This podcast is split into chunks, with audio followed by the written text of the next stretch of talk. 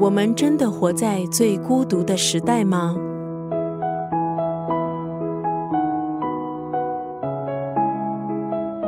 今天在九六三作家语录分享的文字，出自挪威当代哲学家拉斯史文德森的著作《孤独的哲学》。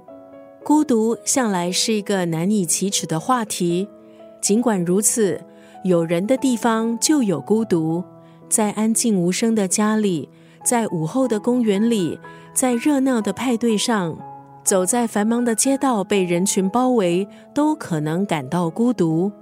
这本书《孤独的哲学》借由哲学、心理学还有社会学的研究，区分不同类型的孤独，分析孤独的心理还有社会特征，也讨论孤独如何影响一个人的生活品质还有身心健康。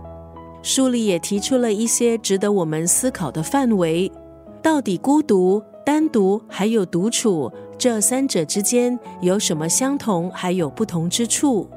孤独是现象还是情感？拥有爱情、友情、亲情，难道就不孤独了吗？作者在书里提出，现代社会主要的问题不是我们有太多的孤独，而是太少的独处。作者认为，独处的时刻其实可以让我们更深刻的认识自己，了解自己立足在世界的什么位置。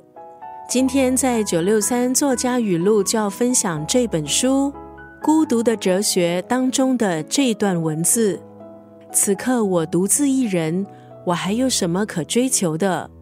此刻的我是最幸福的时候，在一片静默中。